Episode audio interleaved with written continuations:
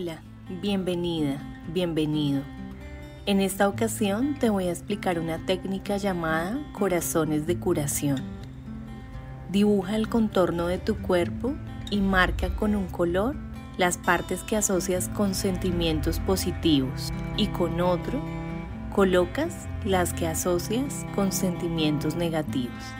A continuación vas a trazar en otro papel la silueta de tu cuerpo y dibujar con un color que asocies a la curación y la sanación pequeños corazones en las áreas correspondientes al dolor y a los sentimientos negativos. Finalmente, identifica diferentes maneras en las que puedes mimar, cuidar, sanar esas partes de tu cuerpo.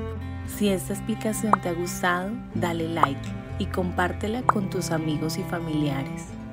Visítanos en nuestra página de asesoríapsicológicas.com.